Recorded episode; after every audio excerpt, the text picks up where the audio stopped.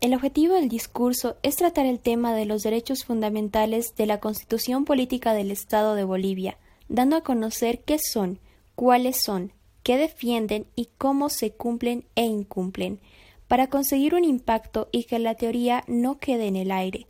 Se buscará hacer reflexión con el objetivo de que el público comprenda la necesidad de su cumplimiento, iniciar un frente ante su violación y proponer ideas para concientizar en la lucha individual y colectiva por los mismos.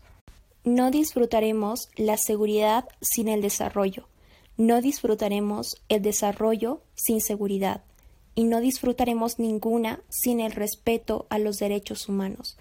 Kofi Annan.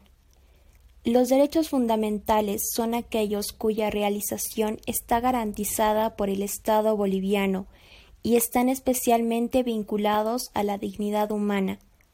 La doctrina clasifica los derechos fundamentales en tres categorías principales los derechos civiles y políticos, derechos económicos, sociales y culturales y derechos colectivos. En la Constitución boliviana se reconocen los siguientes derechos fundamentales. Derecho a la vida, derecho a la integridad física, psicológica y sexual, derecho al agua y a la alimentación, derecho a recibir educación en todos los niveles, derecho a la salud, derecho a un hábitat y vivienda adecuada, y derecho al acceso universal y equitativo de los servicios básicos como agua potable, alcantarillado, electricidad, gas domiciliario, servicio postal y a las telecomunicaciones. Un elemento central en la comprensión de los derechos constitucionales y principal desafío a trabajar es que estos conllevan deberes, y en la medida en que los ciudadanos solo asuman que tienen derechos y no deberes, prevalece una visión incompleta de su exigencia y cumplimiento. El segundo aspecto importante es el conocimiento de los mismos derechos. Lamentablemente, por diferentes circunstancias, los ciudadanos, en especial mujeres, niños y población rural o de escasos recursos, no conocen sus derechos, por lo que ni se ejercen ni se aplican, permitiendo la vulnerabilidad de la dignidad de las personas, todo enlazado a un factor esencial, la falta de acceso a la educación en general y sobre el tema tratado. El concepto de derechos fundamentales tiene su origen en Francia y de forma específica en el proceso previo a la Revolución, que condujo a la Declaración de los Derechos del Hombre y del Ciudadano en 1789. Los derechos fundamentales son aquellos que un Estado establece mediante su Constitución, a partir de la Declaración de los Derechos del Hombre y del Ciudadano, momento histórico en el que se consagran los derechos y las libertades públicas. Los derechos fundamentales entraron en un proceso evolutivo. En la historia de los derechos fundamentales, hasta hace poco se hablaba de tres generaciones que corresponden a momentos históricos de grandes avances y conquistas para la humanidad, que son la Revolución Francesa, la Revolución Industrial y la Segunda Guerra Mundial. La clasificación de los derechos fundamentales en tres generaciones fue obra del prominente jurista checo Kael Basak. Sin embargo, con la llegada del mundo tecnológico, fue necesario definir una cuarta generación. Los derechos fundamentales de la primera generación son los derechos civiles y políticos.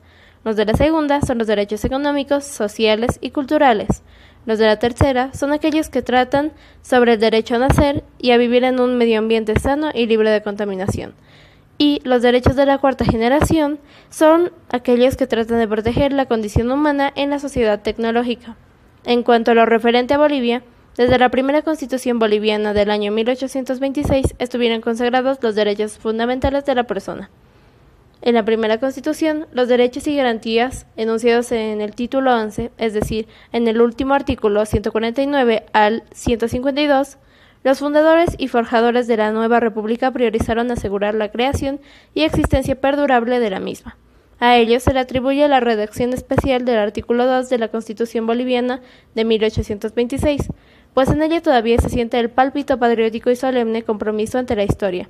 Bolivia, dice este artículo 2, es y será para siempre independiente de toda nominación extranjera. No puede ser patrimonio de ninguna persona o familia.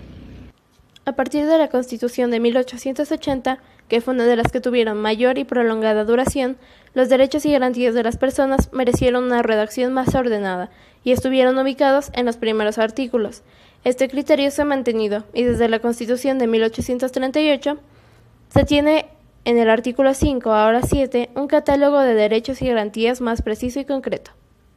En la de 1967 hay una distribución sistematizada de los derechos y deberes fundamentales de la persona. Primera parte de la Constitución, con dos títulos. El primero que regula los derechos y deberes fundamentales de la persona y el segundo que consagra las garantías. Esta distribución se mantiene en la Constitución de 1994, en la cual, en actual vigencia, se enumera en su artículo 7 los derechos fundamentales, aunque de acuerdo con el artículo 35, las declaraciones, derechos y garantías que proclama la Constitución no deben entenderse como negación de otros enunciados que nacen de la soberanía del pueblo y de la forma republicana de gobierno. Los derechos fundamentales, a su vez, se dividen en tres categorías principales: los derechos civiles y políticos, derechos económicos, sociales y culturales, y derechos colectivos. Respectivamente, en la Constitución Política del Estado Boliviano, los derechos fundamentales se encuentran en el capítulo segundo, en los artículos 15 al 20, en los que se señala el derecho a la vida, derecho a la integridad física, psicológica y sexual, derecho al agua y a la alimentación, derecho a recibir educación en todos los niveles, derecho a la salud, derecho a un hábitat y vivienda adecuada, derecho al acceso universal y equitativo de los servicios básicos como agua potable, alcantarillado, electricidad, gas domiciliario, servicio postal y a las telecomunicaciones. El derecho a la vida establece que todo ser humano en gestión tiene derecho a nacer y tener una vida. El derecho a la integridad física, psicológica y sexual establece que todas las personas tienen la libertad de expresión sexual y una óptima salud mental, psicológica y fisiológica. El derecho al agua y a la alimentación establece que todas las personas de una nacionalidad tienen derecho a una alimentación saludable y consumo de agua potable, derecho a recibir educación en todos los niveles. Se refiere a un compromiso del Estado con las escuelas públicas para que los niños y jóvenes tengan acceso a la misma. Derecho a la salud. Significa que todas las personas deben ser atendidas en los centros de salud de primer y segundo nivel y si requieren de más atención pueden acudir al hospital más cercano dependiente del Estado. Derecho a un hábitat y vivienda adecuada. Defiende el derecho a una vivienda digna y derecho de protección. Derecho a los servicios básicos quiere decir que todos los bolivianos deben poder tener acceso a servicios de agua, luz, gas, alcantarillado y telecomunicaciones, servicios comunes y básicos para llevar una buena calidad de vida. Los derechos humanos han aumentado en importancia y en cumplimiento, pues el poco conocimiento que había sobre los mismos en un principio ha sido aumentado gracias a la difusión de estos temas por los medios de comunicación, que han ayudado sin duda alguna a que estos fueran más respetados, logrando que se concientice sobre su importancia.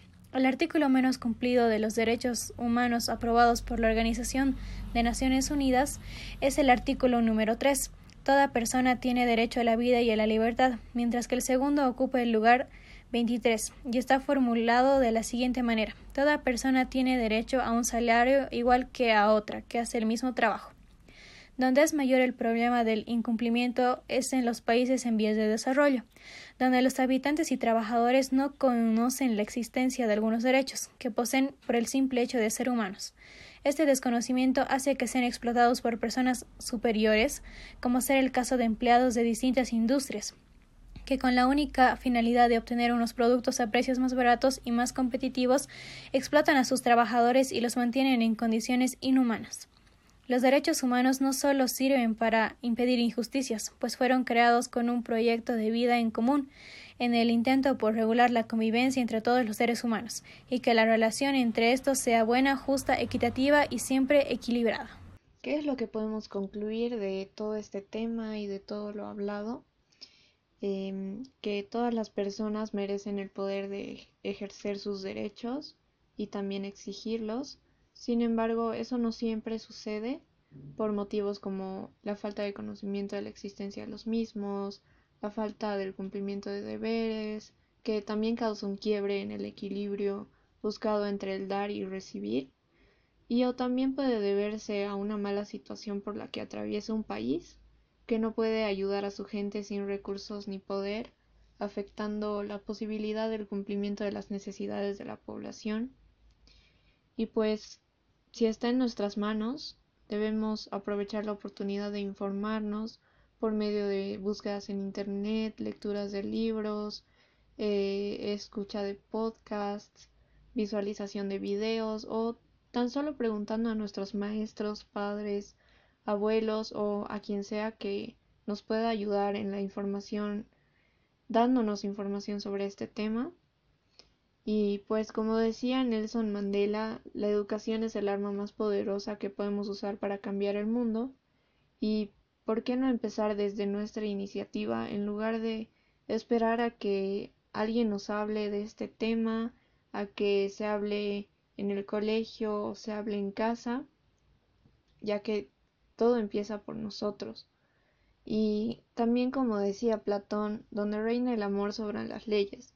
Entonces, si queremos exigir derechos, debemos respetar los de los demás, porque todas estas desigualdades y el incumplimiento de derechos que se ve día a día se debe a una falta de respeto, empatía y tolerancia de unos a otros desarrollada a lo largo de la historia.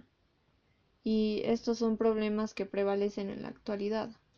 Entonces el cambio que queremos, el cambio que buscamos, empieza por nosotros. Así que, ¿tú cómo piensas marcar el mundo?